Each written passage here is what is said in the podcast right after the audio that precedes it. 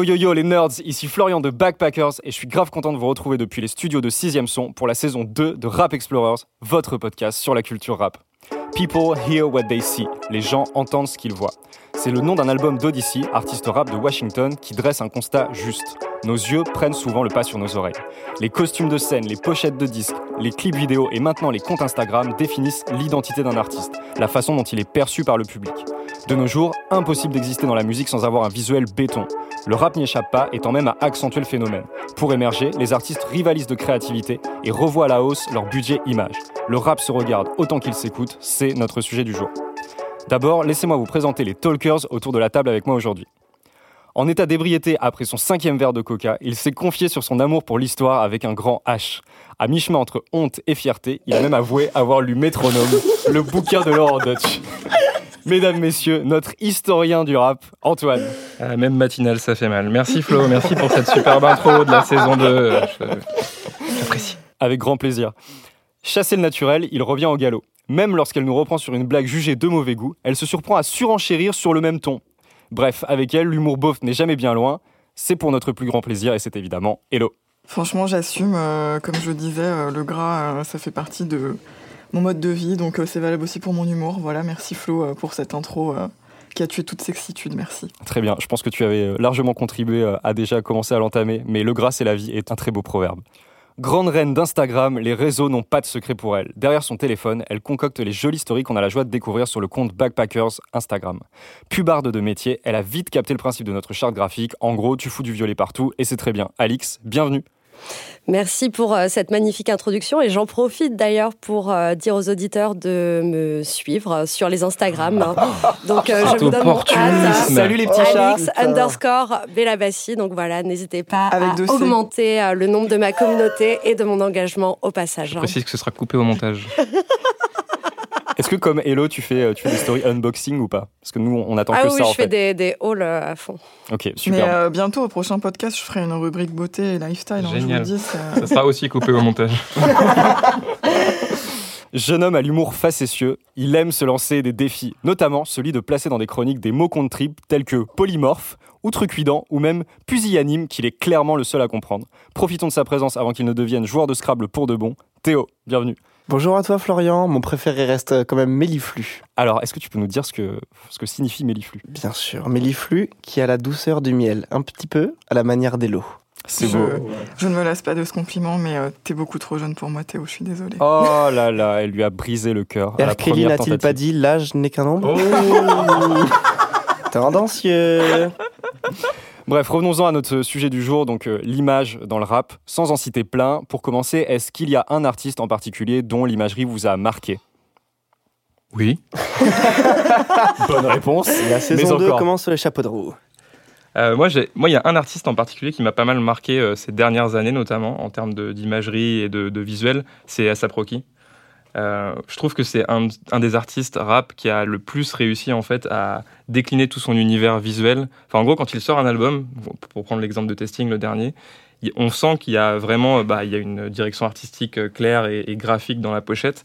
Et en fait, le truc qui est intéressant, c'est que cette direction graphique, elle se retrouve euh, dans les clips, évidemment, Ouais. dans toutes les petites euh, vidéos, type stories, etc., qu'on peut, qu'on qu'on peut voir sur les réseaux, mais aussi quand on va le voir en live. On a eu la chance de le voir il y a pas longtemps à Paris. Ouais. Et euh, c'est en fait toute cette continuité artistique, elle vient, je trouve, servir euh, ses albums, ses projets.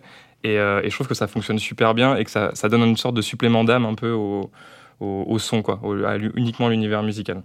C'est vrai que quand on l'avait vu, c'était au Zénith. Ouais. Et euh, effectivement, sur scène, tu retrouvais euh, le smiley que tu avais pu avoir euh, dans certains de ses clips et tout l'univers de testing, notamment avec le, le petit drapeau noir et jaune, tu le retrouvais décliné partout. L'univers un peu racing, Ouais, automobile. le racing, il y avait des bagnoles sur scène, enfin, il y avait vraiment tout un, tout un jeu autour de ça. Et c'est vrai que ça donnait. euh, tu te retrouvais du coup dans le même univers que ce que tu avais dans les clips, qui sont d'ailleurs euh, Ils extrêmement. sont euh, absolument fous. complètement dingues. Euh, Hello, Alix, Théo. Moi, est-ce qu'il y a un, ouais. un artiste en particulier? Bah, sans aller très loin euh, de A$AP Rocky, moi je vais ASAP par- je vais... Pardon Tu veux dire à Ferg? Non, pas du tout. Mais bien tenté. Euh, non, moi j'aimerais beaucoup parler de Tyler the Creator qui a été très très fort, euh, surtout sur euh, Flower Boy. J'ai trouvé euh, dans la manière qu'il avait lui, surtout de jouer avec les couleurs et euh, donc avec euh, même dans son album, on sent quelque chose de très chaud, de très rouge, euh, avec beaucoup de nuances. Et ça s'est aussi ressenti dans ses clips. Je pense notamment celui avec euh, Kali Uchis, See You Again, qui est. Chaque plan est magnifique. Alors, les plans, ils sont un petit peu. euh, ils présentent aucun intérêt en, en- en eux-mêmes. Mais. euh, Ok, bah très bien. Très bien, C'est on à fait vous de noter. cacher Tyler. bah, essaye de faire mieux. Non, mais c'est des plans qui, au final, servent pas forcément la musique, mais qui sont vraiment des plans qui, esthétiquement, sont euh, à la pointe de ce qu'on peut faire, avec des couleurs qui sont absolument sublimes. Tyler joue beaucoup là-dessus, et il, est- il a vraiment poussé le jeu jusqu'au bout dans son Tiny Desk Concert, qui est peut-être celui qui a été le plus travaillé, euh, avec celui de Feu Mac Miller Mac. qu'on regrette tous. Et euh, ouais, donc où c'est le seul que j'ai vu, en plus de réinterpréter ses morceaux en live avec des instruments, qui a fait tout un jeu de couleurs euh, qui est évolutif au, au fil du concert. Et Ouais. c'est typiquement Taylor, et ça a été très agréable, et ça a vraiment participé à créer une esthétique autour de cet album. Sachant que si on remonte dans l'autre sens, il y, y a une vraie parenté entre Tyler et Pharrell aussi, je trouve, Oui, à, ce oui, niveau-là, qui avait déjà amené cet univers ultra pop, enfin, et très, très, très Ouais. Fa- bah, Pharrell Williams qui avait travaillé avec un artiste euh, japonais qui s'appelle euh, Takashi Murakami, Mhm. à placer au Scrabble. Ça fait beaucoup Euh, de points. ouais. Ça fait beaucoup de points, mon compte triple, attention. Ouais, qui avait travaillé, et c'est donc c'est un artiste euh, pop art japonais, et comme tu disais justement, ouais, le côté pop art était ultra présent. Lui, il a aussi euh, par la suite travaillé avec euh, Kanye West sur Graduation, J'y pensais aussi. où il a fait non seulement la pochette, mais euh, il a aussi euh, clippé, euh, je sais plus quel titre, je l'ai plus Je crois en que c'était le titre d'intro, non Il me semble. Euh, Good c'est Good Morning. Morning, c'était Ouais, Good Good Morning, Morning, qui clip. Excellent. Et euh, ouais, donc que des très colorés, très vifs et qui apportent vraiment un- une plus-value euh, dans le paysage hip-hop. Et vous, les filles? Euh, Salut les girls. Donc moi, mes petits chats, je vais vous parler en tant que en tant que, euh, que meuf du 9-1, je suis obligée un peu de, de Représente. représenter. euh, bah, je vais parler de PNL. Euh, parce que tout simplement, je pense que c'est un des groupes, en tout cas des rappeurs, qui ont participé à cette évolution de l'esthétique dans les clips de rap en France depuis à peu près 5 ans. Il y avait une espèce de tendance dans les clips de rap français à représenter cette, cette dimension sociale de la banlieue, Ouais. tout le temps faire les mêmes plans sur voilà, le quotidien des habitants, euh, les cités. Et ça a duré très longtemps, jusqu'à à peu près 2015, encore avec les Mm. freestyles de Fianso, quand il faisait les Je suis passé chez So, qu'il allait dans différentes cités en France et tout ça.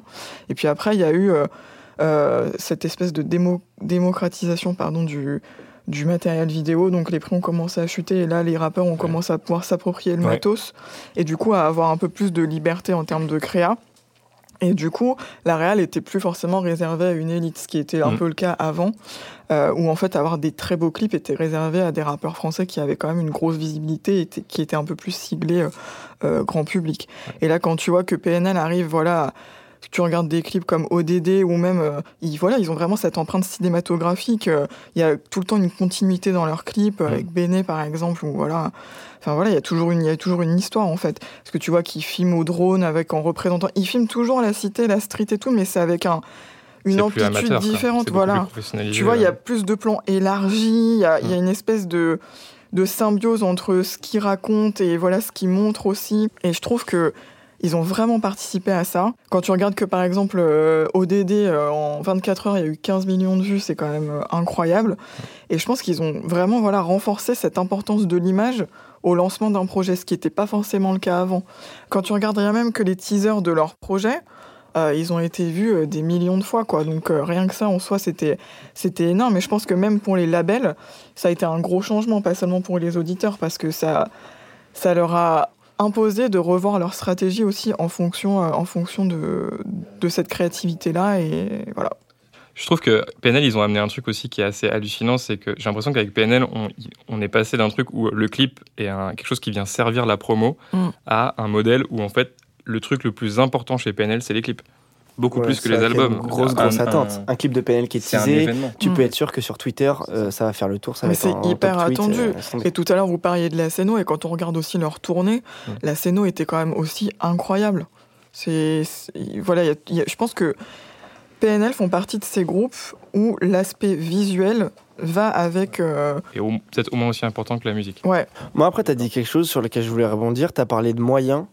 Et moi, je me demande, est-ce qu'il n'y a pas aussi une part d'audace Peut-être? Parce que les moyens, c'est une chose, mais le rap, euh, ça a toujours été une musique qui a rapporté, enfin, très, très vite, dès le milieu des années Mm. 2000, euh, le rap, euh, ça rapportait gros. Et euh, est-ce qu'il n'y a pas aussi une part d'audace, une part de se dire, ouais, nous, on, on voit ça partout, ok, c'est cool. Est-ce qu'on peut pas apporter quelque chose de nouveau? Est-ce qu'on peut pas essayer de, de changer tout ça? Après, leur modèle, il est hyper différent aussi. Ils sont complètement indés, ils bossent toujours avec les Mhm. mêmes personnes. C'est une seule et même équipe, mais euh, Bah, ce qui est, en fait, ce qui est le cas, je pense qu'ils ont impulsé aussi ce, que tu dis, ce système-là de, euh, on est euh, des rappeurs, on bosse avec une seule et même équipe. Euh, c'est le cas de PNL euh, bah, qui bosse avec euh, Kamehameha par exemple. Ouais. Euh, t'as Booba avec Chris Macari, t'as Mm. Nekfeu avec euh, Cyrine Boulanoir aussi. Et je trouve que ouais, ils ont un peu instauré aussi ce côté-là de. euh, TBMA aussi, quand Ouais. tu penses au clip de Necfeu, euh, sur Feu, il y, a tout, il y a toute une série de clips qui a été tournée avec eux, qui, a, qui avait une- cette atmosphère très néon, qui a été ensuite pas mal rincée dans le rap français, mais euh, à l'époque, en tout cas, c'était c'était vraiment. euh, c'est eux qui ont ramené aussi cette, cette vibe-là et qui continuent euh, à le faire avec, euh, avec d'autres artistes là maintenant. Mhm. Et euh, c'était aussi euh, ouais, une, une imagerie très très forte. D'ailleurs, quand euh, je parle de Necfeu, ça, me- ça me fait penser aussi euh, que c'était Panamera qui avait réalisé la, la pochette de Feu. Je trouve que c'est aussi un des, des collectifs de, de vidéastes qui arrivent à, à instiller comme ça une identité à un projet et, et qui sont extrêmement forts pour ça. Ils l'ont fait récemment avec le, avec le, le clip de Lone Wolf de Zachary. Euh, qui reprend la pochette de l'album. Pareil, on, a, on le voit avec une meute de loups, et là dans le clip, on voit un énorme loup, donc il y a un, un montage qui est super bien fait, euh, et le, le clip est tourné en Islande, donc aussi, euh, aussi euh, très impressionnant à ce niveau-là. C'est intéressant de voir qu'il y a quand même pas mal de Français qui ont aussi réussi à s'exporter, Mm. qui font des clips pour des, pour des rappeurs américains. Enfin, tu parlais Parce de Panamera, ouais. ils ont clippé pour Kendrick, pour, Ouais. euh, ouais, ou Valentin Petit, il n'y a pas très longtemps, Ou pour Apple Petit. exactement. Je veux juste raconter une petite anecdote par rapport à ce que disait Hello euh, sur euh, PNL, parce qu'on parlait beaucoup des clips, mais il y a aussi euh, toute la partie artwork et leur pochette. En fait, dans la légende, hein, il y a eu une vraie innovation par rapport à ça. En fait, ils sont arrivés avec un code couleur super différent, à savoir le, le violet et le orange, alors Ouais. qu'on est toujours sur des tons assez sombres. Et eux, ils sont arrivés avec cette pochette qui n'a pas non plus un concept de fou furieux. Mais voilà, qui est assez disruptif euh, sur le marché. Et pour Elle- la elle petite anecdote, disruptif. je suis une pubarde. hein. Et du coup, euh, pour la petite anecdote, hein, Oui. euh, c'est Fifou qui a fait cette. euh, C'est Fifou qui a fait cette pochette. Pour ceux qui ne connaissent pas Fifou, en fait, c'est un mec qui a fait à peu près euh, 600 pochettes euh, pour des, des rappeurs, euh, Ouais, des rappeurs français. Voilà. un des photographes euh, qui a, qui a fait énormément de pochettes pour les rappeurs français. Moi, je, on, on s'en parlait là justement C'est je- ça, avant exactement. de commencer le podcast. Moi, je pensais à Coria aussi qui a, qui est- Ouais. qui a fait euh, l'autre moitié, quoi, on va dire. Mais pour l'anecdote, pour PNL, en fait, ce qui s'est passé, c'est qu'ils ont fait un appel d'offres sur le web pour leur pochette. Et en fait, Fifou, il s'est donné le défi d'y participer. Et c'est lui qui a été retenu. Et en gros, il a fait la pochette sans jamais rencontrer les membres de PNL. D'accord, tout à distance. Voilà. On parlait tout à l'heure de scénographie, euh, on a parlé de clips, on a parlé de pochettes d'albums. Est-ce que ça vous arrive de dire j'écoute ou j'écoute pas en fonction de ce que vous voyez sur la pochette? Est-ce que vous êtes sensible à l'esthétique au point que ça définit votre écoute? Je suis sensible à l'esthétique plus sur les clips que sur les pochettes. Ouais. Euh, je pense qu'il faut faire hyper gaffe. Pour moi, la mémoire auditive, elle est beaucoup plus importante que la mémoire visuelle. On va parler d'Angèle. Donc, Mhm. désolé, je prends des gros noms là, mais euh, je prends le. Je, je tends le bâton pour me faire battre, pardon. Je vais, je vais sortir une, une formule un peu plus SM, mais. Ok. euh, Alors, Restons sur cette là voilà. Ouais, c'est très bien. Donc juste, je remets ma ceinture Oui, je pense que je pense Ok, que tu peux. pardon. Non, mais j'allais parler d'Angèle, par exemple. Mais Angèle, remets pas la chemise par contre. Théo. Est-ce que vous l'auriez écouté Bon, je sais pas si vous l'écoutez de base, mais est-ce que vous l'auriez écou- écouté sans l'aspect visuel autour? Je pense qu'il y a tout ce contexte un peu hype et cette image aussi dans ces clips. C'est vrai que, en tout cas, les, les, les clips de Charlotte Abramov ont, ont énormément euh, contribué à, Oui, esthétiquement, c'est à magnifique. voilà, à l'esthétique euh, des clips. euh. Mais voilà, après, je pense que c'est encore des noms qui savent s'entourer de grands réalisateurs. Et là, j'allais citer aussi un autre exemple, mais euh, qui est très euh, underground. Mais euh, j'allais parler de d'un groupe qui s'appelle, enfin, je sais pas si c'est un groupe ou si c'est un artiste, qui s'appelle Pink Noise. Ils ont Mhm. sorti un clip qui est réalisé carrément. par Kim Chapiron, euh, dans Avec lequel la meuf de euh, Vincent Cassel. voilà, ouais, c'est ça. ouais. qui est enceinte, euh, bref, euh, à deux doigts d'accoucher dans le clip. Et voilà, le clip est, enfin, moi, je le trouve vraiment très intrigant et du coup magnifique. Et euh, je pense que euh, j'avais jamais entendu parler de cet artiste ou de ce groupe avant. Et c'est en voyant le clip et en voyant les teasers du clip que je me suis dit, bah tiens, c'est réalisé par Kim Chapiron, c'est un grand nom, bah ça vaut peut-être le coup que j'écoute. Mais euh, Hmm. Donc, C'était une euh, caution. voilà, c'est Ouais. ça. Quand il y a des grands noms comme ça de réal associés à côté, je pense que ça donne d'autant plus de légitimité. Il y a, ça me fait penser, euh, on- quand on parlait des clips d'Angel, je sais pas pourquoi, j'ai pensé à Tirawak. Ça, ça m'étonne que tu nous en aies pas encore parlé, Antoine. avait prévu d'en parler, mon ami. je te tends une Je perche. te mets le pied à l'étrier. Là, juste avant qu'on passe à Tirawak, parce que ouais, je- j'avais prévu d'en parler un petit peu, juste pour revenir à ta question de base. Moi, je je me souviens en fait qu'il y a quelques temps, quand j'étais encore euh, un peu fan des vinyles et que je- j'allais en diguer de temps en temps, clairement, le vinyle, c'était assez intéressant parce que l'artwork, il est gigantesque. Mm. D'ailleurs, c'est assez marrant de voir qu'aujourd'hui, la vidéo a pris une ampleur euh, vraiment bien supérieure à ce qu'elle avait avant. Par contre, l'artwork, au final, on continue à le voir, mais il est en petit sur les plateformes, etc. De plus en plus, par exemple sur Spotify, l'artwork est remplacé par les petites animations GIF, du coup on voit plus les artworks. Ouais, la vidéo Enfin, est en train de prendre le pas, effectivement, Exactement, sur le rôle qu'avait l'artwork. Autant je trouve Ah, que l'artwork mais a moins de place, Mais... mais la vidéo en a plus. Mais euh, clairement, avant, sur un vinyle, tu avais un artwork qui fait euh, 30 cm, tu vois, tu, tu l'as. euh, Mm. C'est quelque chose qui était plus, euh, plus probant et qui pouvait te donner plus envie d'aller euh, d'aller écouter de la musique. Moi, clairement, j'ai acheté des vinyles, ou, les- ou les- ou du moins je les ai écoutés, euh, uniquement parce que j'étais intrigué euh, par la pochette. Alors, Mm. C'est plus valable pour des registres comme le funk ou la soul que, euh, que pour le rap pur, mais euh, C'est vrai que ça le, compte. le passage successif du vinyle, puis euh, au CD ou à- au L'artwork s'est cassette, rétréci. Ouais, jusqu'à maintenant au digital, l'artwork a pris effectivement de, de moins en moins de Et place. bah moi je suis pas forcément d'accord avec ça. Ouais. Je pense notamment aux sites qui répertorient les sorties comme par exemple Hot New Hip Hop Mhm. qui catégorise vraiment tout ce qui sort. C'est vraiment un pot. Il y a de tout. Et là la cover elle a un pouvoir publicitaire infini parce que on se balade sur le truc et Antoine je pense à toi justement parce que tu avais fait un article sur euh, Michael Christmas Yes. où en intro du truc tu disais je me baladais sur Spotify et quand j'ai vu cette cover j'ai cliqué. Et c'est exactement ça. Moi, quand je vois toute la liste de sorties, maintenant, il y a trop de trucs, on peut plus tout écouter, c'est plus possible. Mhm. Ça prend un temps fou. Et donc, bah, je vais sélectionner les covers qui me parlent. Et une cover, c'est un peu le style vestimentaire d'un album. Ça en dit long quand même sans être une vérité infaillible. Ça en dit long sur ce qu'on va trouver à l'intérieur. Hum, Pardon. Non Je, je suis pas forcément d'accord Mais avec moi toi. non plus, il y a plein de contre-exemples. Voilà, regarde Daytona de Pushati, par exemple. Ouais, tu vois. pochette. Bah moi La si, pochette. justement, le moi je trouve qu'on s'attend vraiment à trouver un truc hyper travaillé, hyper Bah, léché, ouais, avec des sonorités Moi, je trouve que c'était particulières. un moyen de capter l'attention avec une esthétique choc. Mm. Tu vois, en l'occurrence, euh, poster une photo de la salle de bain de Whitney Houston euh, dans son époque. Ouais, mais ça, personne ne le sait quand on voit Mais la pochette. Personne ne sait. Si Bah, tu vas personne demander à sait, 100 mais- personnes, personne ne saura Ah, que personne ne le la- sait, genre de, de prime abord, mais finalement, quand tu ouais, vas. mais ça a créé la Voilà, conversation. ça la tout le monde conversation a et quand tu vas sur Internet, euh, Bah, moi, ça, moi, c'est moi, je te parle vraiment du. la- tu tombes sur une cover, est-ce que tu écoutes ou pas Ça t'intrigue en fait. Voilà, c'est ça. Est-ce que ça te donne envie d'aller Moi, je vois cette pochette complètement barjo euh, qui part dans tous les sens, avec des couleurs dans tous les sens, avec un rose très particulier. Ça intrigue tout de suite. C'est intriguant, mais ça, ça en dit pas forcément long sur le contenu de l'album. Mais ça, Mm. des fois, il peut y avoir même Moi, aucun rapport. bah, moi, Et tu après, vois, déception. J'ai, je pense aussi à mon cher Liliotti, que j'aime et que je déteste de tout mon cœur. C'est vrai que c'est une relation assez. C'est une relation euh, assez sadomaso. Ouais, un petit peu. hein. Mais j'adore. On n'en doute pas. Et euh, tu vois, par exemple, il a sorti un album, Teenage Emotion. Sur la pochette, c'est euh, le truc, c'est l'Arche de Noé. Alors, t'as euh, un couple gay, une meuf qui a les cheveux bleus, euh, un mec euh, albinos, une autre qui a le vitigo. C'est vraiment, et tu t'attends à avoir un message d'ouverture d'esprit, machin. Pff, que dalle. Tu tombes sur un Mhm. truc machiste euh, au plus haut point, euh, des meufs qui twerkent dans tous les sens. Non pas que je n'aime pas ça, Merci de préciser. mais Un peu d'honnêteté quand même. Mais non, mais c'est vrai. ton pantalon. On t'a pas dit qu'il y avait un dans ce podcast Ah, la catastrophe. pantalon. hop, hop, hop. Oh putain. Bon bah voilà, faut reprendre maintenant. Euh, on parlait du coup de la pochette de Pushati de Daytona. Euh, elle a été, enfin l'histoire était qu'elle avait été euh, suggérée par Kanye West. Mm. Euh, ça me fait aussi penser euh, à donc, une pochette qui est vraiment iconique. Euh, c'est celle de Jesus de Kanye. Ah bah où ouais, on a j'avais- juste Ouais, bien sûr. un CD avec une petite étiquette blanche. la, donc la, dans- no, la no pochette. Voilà, la no Ouais, pochette. ouais, ouais. Euh, je sais pas, moi j'ai l'impression que c'est- ça a été une tendance pendant un moment. Là, il y a Chance de Rapper aussi qui Mm. bah, marque aussi sa filiation avec ça. Sur Avec le- un le- album voilà. absolument incroyable. Le dernier album? Incroyable. Affreux. Oui, voilà, on est d'accord, ignoble. J'ai ça. écouté des chansons, j'ai arrêté. D'accord, c'était Ah, c'était ironique, on est ironique, d'accord. Ah bah, ça m'a donné des, ver- des vergetures. Qu'est-ce qu'est-ce que, Ouais. vous- qu'est-ce que vous avez pensé de ce truc quand vous avez vu euh, la pochette de Jesus? Moi, c'est du Kenny dans le, le- la plus pure essence. Par quoi. contre, tu regardes, c'est euh, Kanye, pas Kanye. Kanye. Écoute, moi, je le dis comme je veux. Je suis un et- peu susceptible sur ce point. Tu l'auras remarqué.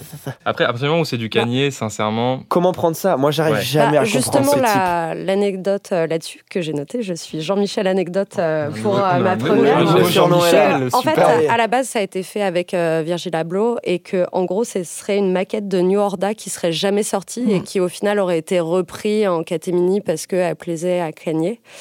Et euh, arrête de me regarder tu parles comme de ça. Yeezus ou de De 808 Yeezus, hein, Nerd ouais. Parce que je sais qu'il a retravaillé avec Virgil Abloh pour. euh, Bah, il a travaillé avec lui donc sur il a travaillé plusieurs avant projets. plutôt parce que c'est avant 808 et Nerd Breaks. Effectivement. Mais euh, ouais, Tout à Très fait jeune, juste. là, pour le coup, pour Ouais. 808, Ouais, ouais, ouais, c'est clair. T'avais quel âge? 8 ans? Bah, je faisais mes dents à cette époque. pour aller avec le hate Euh, Antoine, tu voulais parler de Tirawak. Avec grand plaisir. C'est ton moment, c'est à toi. Et ben, je vais vous parler. je- J'ai pas déjà parlé de Tirawak dans ce podcast Tu as forcément déjà parlé de Tirawak dans ce podcast. Tu es fan, Antoine. Euh, moi, en fait, je voulais pas juste vous parler de Tirawak pour vous parler de Tirawak, quoique, mais euh, c'était plutôt euh, pour euh, appuyer un point que euh, moi, j'ai l'impression qu'aujourd'hui, la viralité, qui est quand même un peu ce que recherchent beaucoup de rappeurs, notamment des rappeurs émergents, passe par la vidéo. Mhm. Euh, et il y a deux exemples que j'ai retenus, qui sont probablement deux exemples parmi tant d'autres, mais j'ai pensé à Joyner Lucas. Euh, qui a sorti, euh, je sais pas, ça doit bien faire presque deux ans maintenant, je pense, le, la fameuse vidéo I'm Not Racist, qui est Ouais. probablement Oh là un- là. un des, je pense, une des vidéos rap qui a le plus largement dépassé le cadre du rap euh, ces dernières années. Oui. Euh, elle a vraiment été reprise partout, enfin, sur toute la presse pub, la presse web, tout le monde a parlé de ce, de ce clip-là.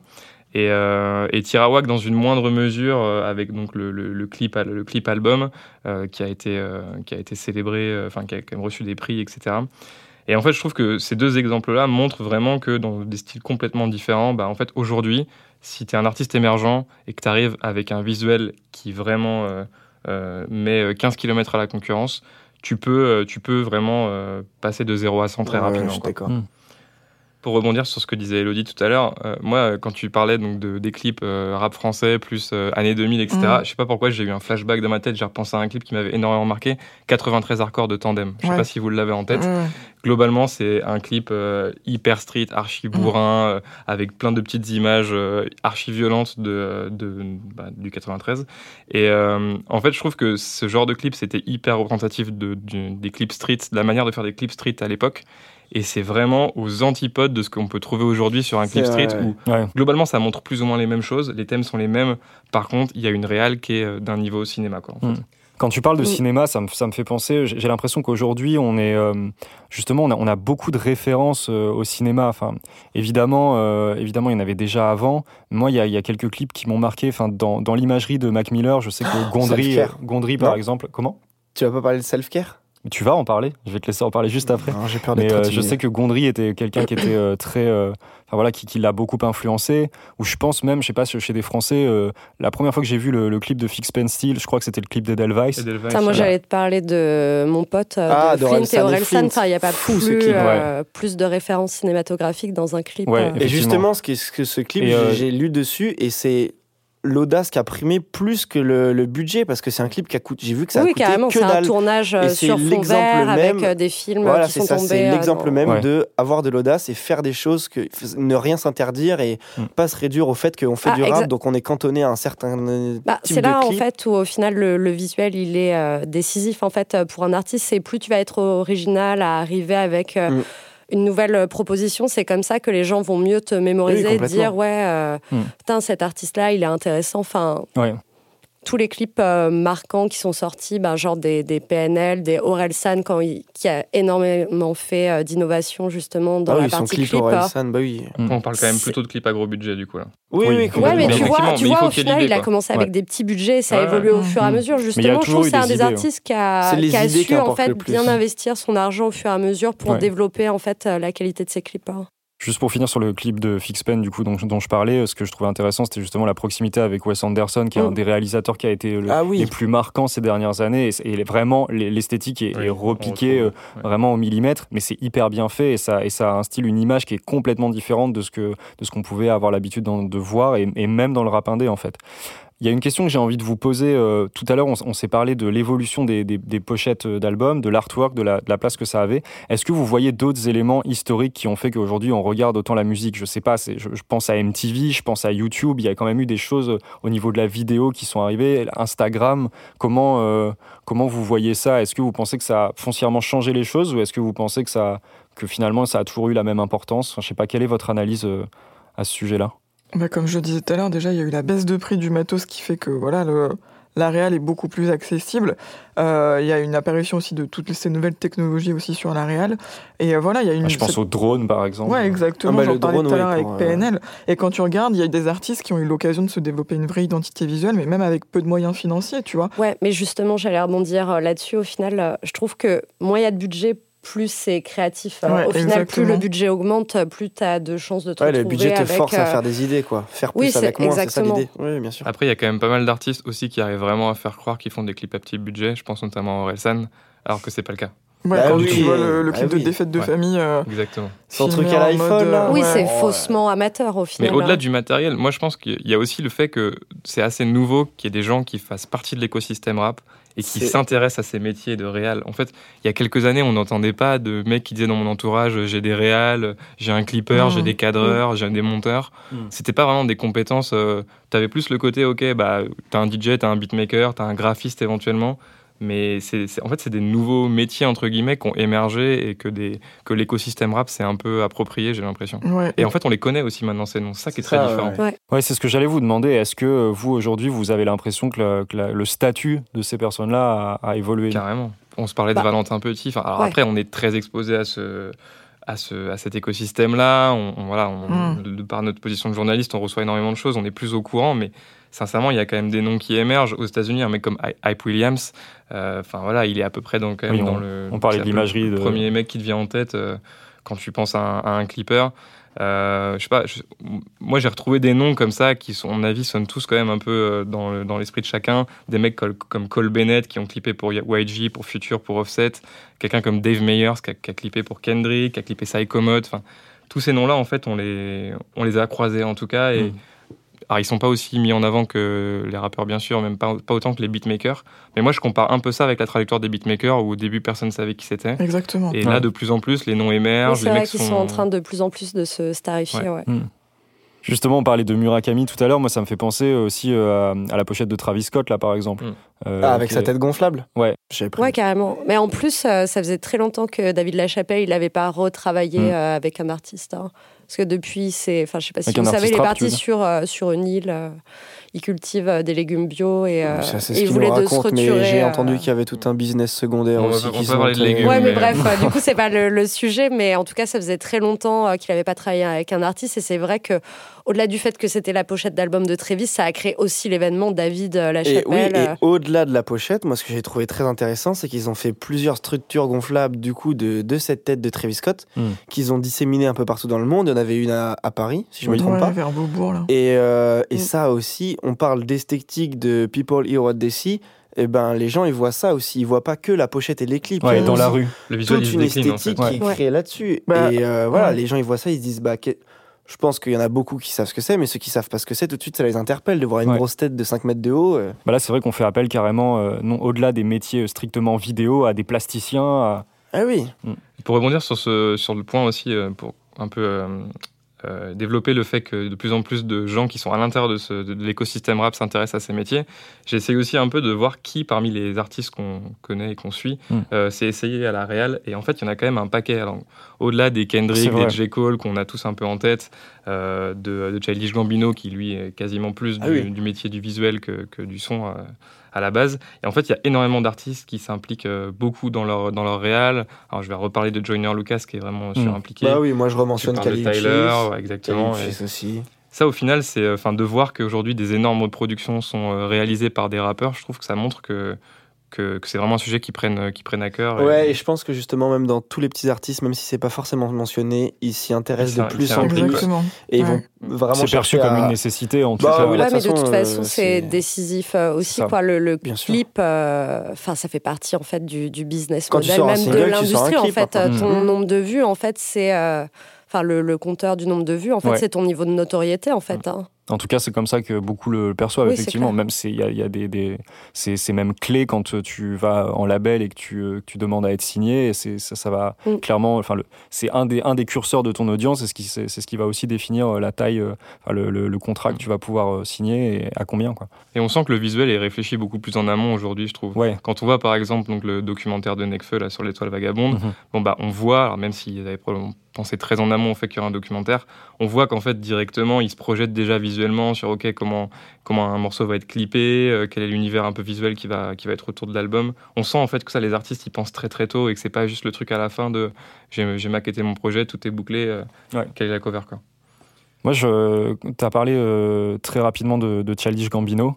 Euh, et je vous posais tout à l'heure la question de est-ce que ça vous a impacté, etc. Moi, c'est un artiste qui dont j'étais déjà complètement convaincu. Enfin, j'ai toujours Mm. été fan de sa musique.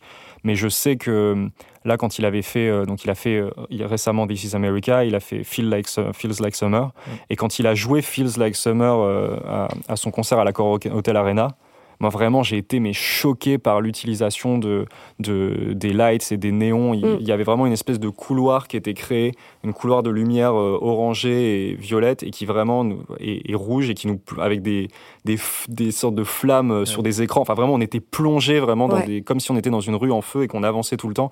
Et moi ça m'a marqué vraiment. Ça fait partie des concerts qui je pense enfin je pense que j'aurais du mal à l'oublier quoi. Vraiment. Ouais, c'était- mais moi, je t'avoue aussi, moi, c'est un des plus beaux concerts que j'ai Mm. vu. J'étais, enfin, ouais, c'était assez étonnant toute cette euh, mise en scène, la scénographie, La et quand il part dingue. dans les couloirs et qu'il réapparaît. Enfin, c'est. Très Ouais, influencé par Johnny Hallyday je crois. Ouais. au Stade de France. Non, mais moi, pa- pareil, en tout cas, je me suis noté. Très belle que- référence. Mais ouais, non, c'était assez dingue. hein. Quel jugement, enfin, est-ce qu'aujourd'hui vous arrivez à porter un jugement sur cette espèce d'ère de l'image dans laquelle on est? C'est un truc qui est sociétal, hein, c'est pas juste le rap évidemment, c'est pas juste la musique, mais est-ce que vous pensez que c'est quelque chose, euh, est-ce que vous pensez que c'est quelque chose qui sert ou qui dessert les artistes, qui sert ou qui dessert le public? Est-ce que euh, on, trouve de- de- des choses du coup qui sont de plus en plus esthétiques, donc c'est très bien? Est-ce que ça peut être un frein pour les artistes débutants? Enfin c'est Moi, j'aimerais juste dire un truc, c'est que depuis tout à l'heure, on parle de de- d'esthétique et de visuel, mais on en parle de manière très pure, c'est-à-dire la cover, les clips, euh, Mhm. la tête de Travis Scott, mais on oublie aussi qu'une esthétique, ça peut aussi passer dans l'ambiance que les morceaux euh, euh, imprègnent à un album. Et bah moi, je vais revenir encore une fois sur Slow Tie, et je trouve que Slow Tie, donc pour, pour ceux qui connaîtraient pas, donc artiste euh, britannique artiste britannique, qui vient ouais, de sortir un excellent album. excellent album, euh, Nothing Great About Britain. Yeah. Là où j'ai été époustouflé dans cet album, c'est que, donc d'accord, il y a eu les clips, tout ça, mais avant ça, c'est un album qui, intrinsèquement, il, il pue la crasse et c'est exactement ce qu'il voulait retransmettre. Même sans visuel, il arrive à en créer un à Mm. travers les mots et ça, on n'en a pas du tout parlé depuis tout à l'heure et moi, c'est un truc vraiment qui me tenait à cœur d'en parler. C'est, je trouve que faire euh, du visible avec de l'écriture, je trouve ça très fort. Et il y en a peu qui ont réussi, dans, en tout cas ce que j'ai entendu récemment, à faire euh, quelque chose d'aussi euh, palpable comme ambiance Mm. Que ce Mm. qu'il a réussi à créer. C'est vraiment dégueulasse. On relit les lyrics, c'est dégueulasse. Moi, j'ai la gerbe. Mais dégueulasse dans le bon sens. C'est dégueulasse dans le bon sens. C'est génialement dégueulasse, quoi. Mm. Mais après, par essence, tu vois, le rap, pour moi, c'est vraiment euh, cette espèce d'art du récit Ouais. et qui s'arrête pas à la parole. Il y avait euh, une auteure qui s'appelle Joyce Orman qui euh, a écrit le livre du bruit sur euh, NTM, qui dit que le rap est une machine à fiction et c'est clairement Mm. ça, tu vois. Le, le but du rap, c'est de, voilà, de, comme tout art, c'est d'é- d'éveiller l'imaginaire de l'auditeur. Et de toute façon, ça a été comme ça depuis euh, 30 ans et ça continuera à être comme ça. C'est Mm. juste les fa- la façon de le montrer Ouais. qui est différente, en Je trouve fait. pas que ce soit nouveau non plus, ouais, le côté Non. cinématographique. Moi, un des albums qui m'a le plus choqué à ce titre-là, et ça il arrive à une époque où il n'y avait pas énormément de clips, c'est The Infamous de Mob Deep. Ouf. Franchement, ouais, bah on on pourrait en citer plein, mais voilà. Ilmatic. Enfin, Ilmatic aussi, Mm. mais vraiment, The Infamous, je trouve, a réussi à, avec euh, uniquement du son, parce qu'il y avait quand même assez peu de clips à l'époque, Mm. à vraiment instaurer une ambiance. Eh euh, oui, Enter the Grimy, Wu-Tang Clan, Queensbridge, Enter the enfin, 36 Chamber, c'est exactement tu- pareil. tu voyages en fait. Tu vrai voyages truc, avec euh, c'est collant quoi comme ambiance. 36 Chambers, il y a aussi beaucoup de sound design qui rappelle, Ouais, euh, qui, qui vient rappeler cette esthétique euh, cinéma. Euh, le- la réflexion que tu faisais, euh, Hello, est intéressante parce que tu citais de la littérature. Mm. Et c'est vrai que le. On, s'est souvent posé la question entre le livre et le cinéma. Il y a beaucoup de livres qui ont été traduits, dans, enfin, qui ont été euh, interprétés ensuite par des, par, des, par des films, qui ont été retranscrits en film. Et, euh, et c'est vrai que là où le, le livre peut susciter un imaginaire complètement libre, Mm. et, et stimule l'imaginaire de, de, euh, du lecteur, le cinéma a cette tendance-là, à l'inverse, à, à proposer un univers qui est déjà posé. Donc, euh, ouais. ouais, on peut se poser effectivement Oui, cette question cru, de la, c'est- voilà, la c'est ça. créativité. euh, Prenez ça. Ouais, mais regarde, même, enfin, historiquement, même dans le rap français, je vais faire un peu ma puriste, mais quand tu regardes euh, MC Solar avec Nouveau Western, déjà, Ouais. c'était purement cinématographique. L'école du micro d'argent d'Ayam, c'est pareil, c'est Mais purement moi, je pense surtout cinématographique. à. Tu parlais tout à l'heure des clips euh, de représentatifs des cités. Moi, je pense à l'hymne absolu, c'est pour ceux de, Ouais. Ouais. De la mafia. De film qui a, fond, été, à fond. qui a été clippé par Courtrage mais qui est un clip d'une violence. Mm. Ouais. Tu te prends ça, je sais même pas comment. baffe. On Je n'a même pas parlé de le- la haine de Kassovitz du coup. Ouais. Mais non, le réalisateur, il devait derrière sa caméra complètement apeuré, recroquevillé. Bah oui, je pense que le réalisateur, il a beau avoir 40 ans, il est rentré chez lui, il a dormi avec son doudou comme tout le monde. il devait se chier dessus, le mec. Le clip, est là, il y a des postillons qui viennent sur la caméra, des mecs qui ont pas de dents, qui sont là dans un grec, tu te dis qu'est-ce que c'est que ce bordel? Et Et après, après, ils le ont clip fait. de 93 Hardcore, justement, moi je le mettrais vraiment dans cette. Et bah voilà, et après, effectivement, ils ont fait encore bonne, euh, pire, mais là, on est plus dans la fiction avec le clip qui avait été fait pour la, le, le film Chétan, Mm. avec. Bâtard de Barbare. Et Oh là là. juste, bon, allez voir ça. Je, je ne saurais que dire. C'est. Vous voyez Mad Max, vous voyez Pour ceux, vous faites un mix entre les deux, donc il y a des jambes dans tous les sens, ça crie, ça tue, Ah, c'est n'importe quoi. On est au summum du malsain. ouais. On est au summum du malsain, j'étais dérangé quand j'ai vu ce clip. J'adore être dérangé.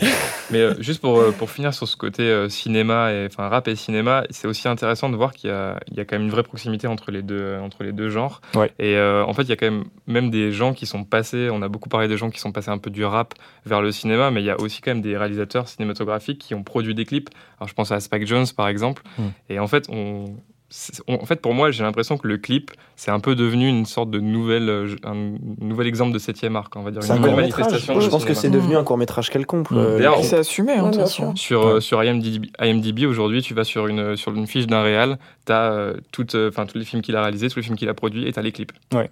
Genre, c'est vraiment. Mais euh, Courtrage mais qui a produit donc pour ceux dont je parlais juste avant, c'est pareil, ils ont produit euh, plein de films ouais. et c'est- ça a été remonté en partie par Romain Gavras, qui est Mm. quand même pas une pipe. Non, voilà, il se débrouille. On a réussi à du coup à remonter le temps en partant voilà, de- d'artistes comme Tirawak qui a sorti donc un, un album euh, un album clip où en un seul euh, en un seul en un seul clip on a euh, toutes les chansons de l'album qui durent une minute euh, jusqu'à euh, jusqu'à Romain Gavras et euh, Courtrage May. Je pense que on a fait un bel aperçu de, de ce qu'est euh, euh, le visuel dans le rap. Il est venu donc le moment de conclure notre premier épisode de la saison 2 de Rap Explorers. Euh, merci à euh, mes euh, trois, mes quatre du coup talkers, Alix, Hello, Antoine euh, et Théo. Euh, merci à Antonin à la technique et à Sixième Son qui nous accueillent dans leur studio. Puisque vous êtes désormais nombreux à nous écouter, on a envie de vous donner la parole aussi à la fin de chaque épisode avec la question des nerds. Le principe est simple. Rejoignez le groupe Facebook Hip Hop Nerds ou suivez le compte Backpackers sur Instagram. On reste dans l'image. À chaque nouvel épisode, on va lancer un sondage dans le groupe Facebook et sur Instagram avec le sticker euh, question.